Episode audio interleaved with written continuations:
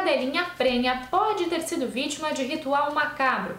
A morte de uma cachorrinha grávida no bairro Estaleirinho, em Balneário Camboriú, chocou os moradores e as entidades defensoras dos animais. A cadela foi encontrada já sem vida, no meio do mato, em uma cena que parecia ser de um ritual macabro.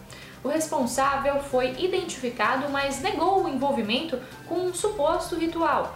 Ele alegou que a cachorra morreu de forma natural. A polícia aguarda a conclusão de um laudo veterinário para dar continuidade às investigações do suposto crime.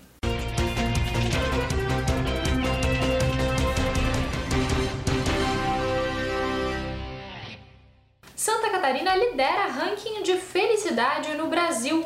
Um levantamento feito pelo Instituto Brasileiro de Economia da FGV apontou que Santa Catarina lidera o ranking de bem-estar no Brasil, se mantendo na mesma posição que estava há oito anos quando o estudo foi feito pela primeira vez. O índice de felicidade leva em conta a taxa de inflação e a média de desemprego nos últimos 12 meses. Domingo abre novo agendamento para grupo de 40 a 59 anos. Quem tem entre 40 e 59 anos e mora em Itajaí tem que ficar ligado porque às 8 horas da manhã deste domingo abre um novo agendamento para vacinação contra a Covid-19.